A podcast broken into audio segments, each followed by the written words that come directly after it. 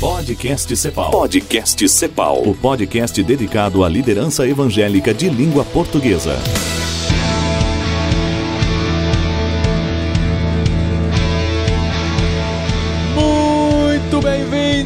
Podcast Cepal. Estamos aqui no Aquário de Ideias do 43º Encontro Cepal com a parceria do Instituto Team Street Brasil, Ok. falando com pessoas que estão fazendo diferença no reino. E hoje a gente recebe aqui a pessoa com quem você vai precisar se acostumar com o nome, que é um pouco Aham. diferente. Mas Vacílios Lima dos Santos, missionário da Cepal. Seja bem-vindo, Vacílios. Que prazer, Paulinho. Cara, eu fico imaginando quanto bullying você sofreu na vida. Muito, muito, muito.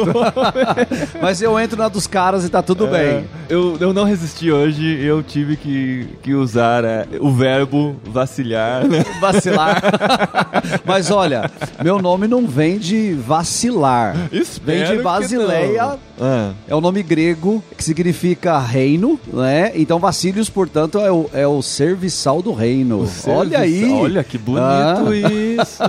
bonito. E você teve irmãos? Tive duas, tenho duas irmãs, Vasti e Vânia. Ah, tá. A ideia era seguir com o V, né? É. Vastida. É, mas acabou rainha. dando certo, é, Vasti a rainha. Mas acabou dando certo, né? Vacílios, serviçal do reino. Aham. Estamos aqui pra isso. É isso aí, cara. Isso aí.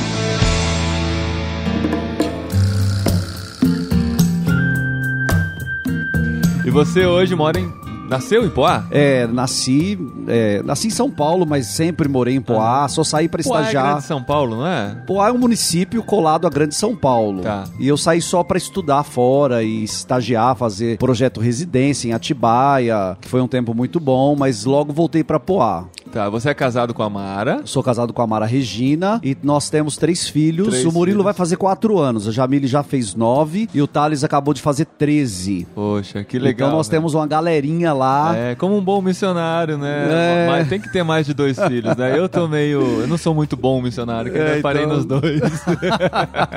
e você tem trabalhado com o grande foco da CEPAL, que é o treinamento de liderança. Exato. Desde sempre. Quando eu falo desde sempre, eu tive uma escola nessa direção. Meu projeto residência lá em Atibaia, na IECA, a Igreja Congregacional Atibaiense, com o pastor Carlos, o Totti, o Vitor, enfim, com esse pessoal joia lá de Atibaia, a, a minha escola foi essa, treinamento de liderança. Eles davam uma ênfase muito forte a isso. Então eu voltei para Poá com essa, com essa visão, com esse entendimento de que é necessário reproduzir líderes, né? Timóteo, 2 Timóteo 2:2, o que de mim recebestes, é, transmite a outros, a homens idôneos e esses homens vão transmitir a outros. Então, uma das coisas que eu sempre fiz no pastorado, que vai terminar com 19 anos na igreja local, congregacional Fidelidade lá de Poá, o que eu sempre fiz, né, uma, uma das coisas prediletas foi treinamento de liderança. Então esse, esse é um, essa é uma proposta é, que eu sempre, sempre cultivei e isso então me trouxe para Cepal, né, esse perfil. E esse, essa ideia de trabalhar com a liderança é tão multiplicadora, né? Porque quando Sim. você trabalha com líderes, você trabalha com muitas pessoas ao mesmo Exatamente. tempo. Porque ele tá liderando e tá passando esse aprendizado. Isso, não né? morre ali, né? Aham. E é, e é legal porque assim, você. Depois você vê o resultado disso na vida de outras pessoas que você não discipulou, mas que foram discipuladas por quem você discipulou. Isso, já são seus netos. É, né? netos, isso. Eu tenho netos lá na igreja É. local. Pô, legal. E aí, depois de 19 anos saindo, é uma crise, naturalmente, mas eu entendo hoje que o meu ministério é, é para fora. Então, a proposta de fazer o mesmo que eu sempre fiz, só que agora apoiando outros pastores, outras igrejas locais. E você já fazia isso sem ter contato com a CEPAL, né? Sem ter contato com a Você CEPAL, já sabia é. que isso era importante. É. é. Essa é a visão da CEPAL. Isso. Aí você só encontrou alguém que, Que- pensava, um, um grupo de malucos que pensava como você. Exatamente, é. E o que me ajudou muito nesse processo, ter conhecido o Ministério da Editora Cristã Evangélica, Aham, lá de São José dos Campos. Então Aham. nós começamos de alguns anos pra cá, começamos a, a viajar pelo Brasil afora, dando treinamento para professores e líderes de escola bíblica. Uhum. Então isso, isso foi gerando um- uma crise, sabe, Paulinho? Puxa, eu sou pastor de igreja local, ao mesmo tempo tô saindo e é pra continuar nesse nessa tensão ou não. E aí São chamados diferentes. é, né? são coisas diferentes. Dá pra conciliar talvez com muita muita dificuldade, mas eu, eu senti que devia tomar uma decisão. Então a decisão foi: eu quero fazer isso sempre. Então é Legal. é natural, eu preciso ter uma igreja local onde servir ao Senhor com a minha família, meus filhos precisam. No entanto, não dá para ficar só numa igreja local, é, é, preso àquela realidade local. Eu preciso sair. E eu experimentei isso com a editora Cristã Evangélica e também com outras oportunidades. E a tendência é essa de agora para frente. E agora está, na verdade, assim, já tem nascido no seu coração, você está trabalhando no projeto de servir em Portugal. Isso mesmo. Com a família toda, claro. Com a família toda, claro. Já fui lá duas vezes. Na primeira uhum. vez, eu fui dar um curso em Santo Tomé e Príncipe, na África, e então passei para Portugal por causa do visto. Na segunda vez, eu fui para fazer reconhecimento de área mesmo. Quando então viajei. Essa segunda vez? Essa segunda vez foi agora, foi o ano passado, 2015. 2015. E aí eu viajei de norte a sul, conversei com muitos pastores, fiz pesquisas básicas de supermercado, de escola, preguei em igrejas para ter uma noção melhor do que eu, do que eu queria fazer. Agora, em agosto, eu tô eu vou junto com a Mara, minha esposa. Tô indo para lá, para a região norte, que é a região onde nós decidimos servir ao Senhor. Então nós vamos lá fazer uma, um reconhecimento de área diferente, agora com um, com um toque feminino, ah, né? Ah, claro, ela vai ver um monte de coisa que você não viu. vai ver um aposto, monte de coisa que eu não vi, é aposto é que quando você voltou, ela fez várias perguntas que você nem muitas, tinha pensado. Muitas. não, na verdade, é, quanto lá ela ia, amor, você viu isso? Então me ajudou. Você viu isso? Deu um, deu um roteiro, né? Mesmo assim, é, o olhar feminino precisa acontecer, né? Então, em agosto próximo, agora de 2017, isso. Ou de 2016, porque 2017 tá. é possível que já estejamos lá, morando uhum. lá, né? É isso aí. E por que que você se, se sentiu desafiado a trabalhar em Portugal? O que, que você viu lá na igreja? Ó, oh, essa pergunta é muito joia, porque um dado estatístico, tá? Eu vi pesquisas nesse sentido. O dado estatístico é que mais morrem igrejas em Portugal do que nascem. E aí veio a pergunta: por que não fazer lá em Portugal o que eu faço no Brasil? Por que não investir na formação e treinamento de liderança e apoio a líderes locais lá em Portugal, que a necessidade é muito maior? Aliás, tem trabalho nesse sentido para todo lado, mesmo no Brasil, mas é, é, a necessidade lá é muito grande. Ah, falou o seu coração isso, né? Isso, isso falou ao meu coração. Então eu, eu Senhor, eis-me aqui, eu quero fazer isso lá em Portugal. E as coisas começaram a acontecer, é, e contatos, as coisas estão caminhando bem nessa direção.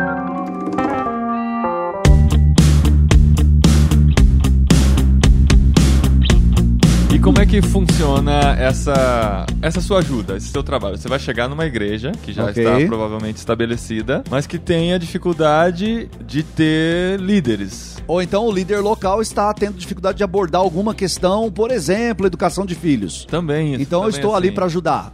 Entendi. no mas, que for possível. E ajudar também na multiplicação desses líderes. Isso. De preparar também. uma nova geração. Exatamente. A proposta inicial é essa. Mas hum. quando você vai a, alguma, a uma igreja local oferecer algum tipo de treinamento, de repente você descobre outros focos de necessidade. Por que não investir? Por que não colaborar? Só que tem um probleminha, entre aspas, né? Eu posso chegar lá e dizer assim, né, a, a líderes portugueses, olha, eu tô aqui para ajudar, e eles vão logo responder, mas quem falou que a gente precisa de ajuda, Isso, né? Isso, é um risco, né? Ainda mais vindo de fora, é, né? Exato, brasileiro, brasileiro. Né? A gente tem, tem isso, né, até com os estrangeiros, né? Os é. estrangeiros passaram algumas dificuldades nesse sentido, né? isso. né? E aí, como é que você vai Então, eu preciso, eu preciso ser amigo dos caras, né? Uhum. eu preciso estar junto com eles e, na verdade, me oferecer para ser útil naquilo que for preciso, naquilo que eles gostariam é, de ter. Talvez eles não falem assim, olha, nós precisamos de você, mas se você anda junto com eles, se você dá uma atenção, então e, esses relacionamentos vão surgindo. Como agora, eu estou indo para o encontro de obreiros da, da Igreja dos Irmãos e a coisa surgiu assim. A gente estava batendo papo com, com um presbítero deles, né, que é um líder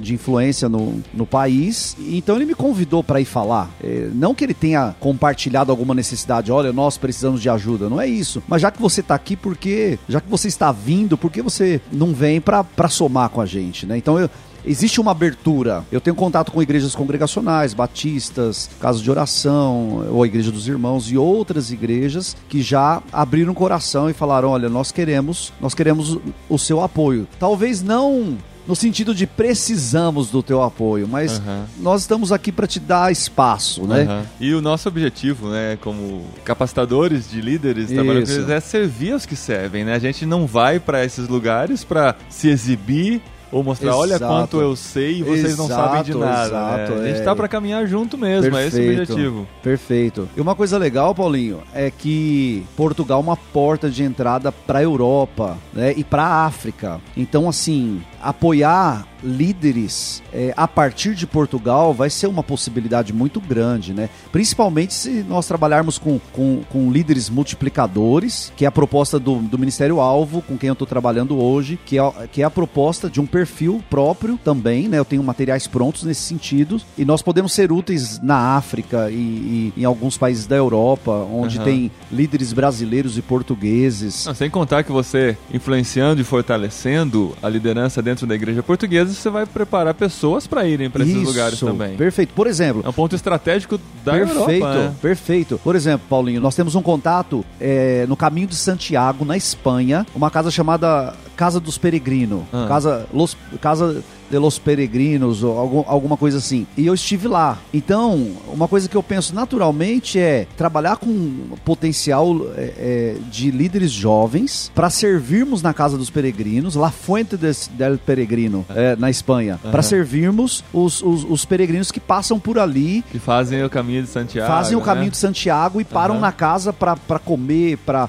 para tomar banho, para dormir. E o diferencial em La Fuente del, del, Peregrino é que eles não pagam nada. Em todos os outros albergues, eles pagam do Estado ou, ou do, do governo né, federal eles pagam uma taxa e lá nesse lugar eles não pagam, né? Eles, eles, são servidos e ali é uma grande oportunidade de evangelismo. Então é, oportunidades como essa vai ajudar os líderes né, a se uhum. envolverem com projetos é, que, que trazem vigor para a igreja. Então, pretendo levar alguns portugueses para servir lá na Espanha, no caminho de Santiago também. Então, assim, você é pastor de uma igreja local, está se preparando. Há 19 anos. E né? segundo você me disse, o seu mandato está acabando. Exato. É diferente para alguns de nós essa ideia, mas termina agora em 2017. Termina em fevereiro de 2017. Aí é, o resto do ano é preparação, de fato, para a viagem, levantamento de sustento, Perfeito, que é o maior desafio nessa. Que é o maior desafio, é. Infelizmente, né? é. Como a gente queria não se preocupar com isso. Né? Exato. Mas levantamento de sustento para em 2017 começar esse trabalho lá. Isso.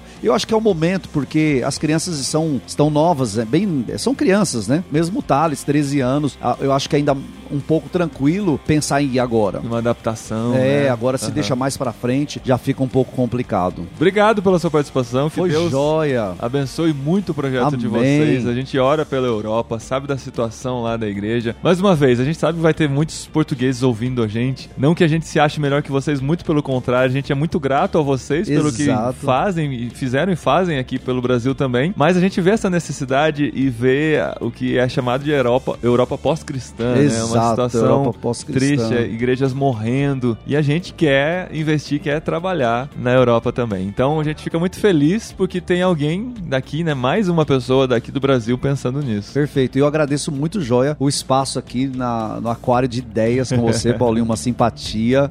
Valeu. Muito bom. Você também. Obrigado, Vacílio. Tá bom? Um abração. Valeu.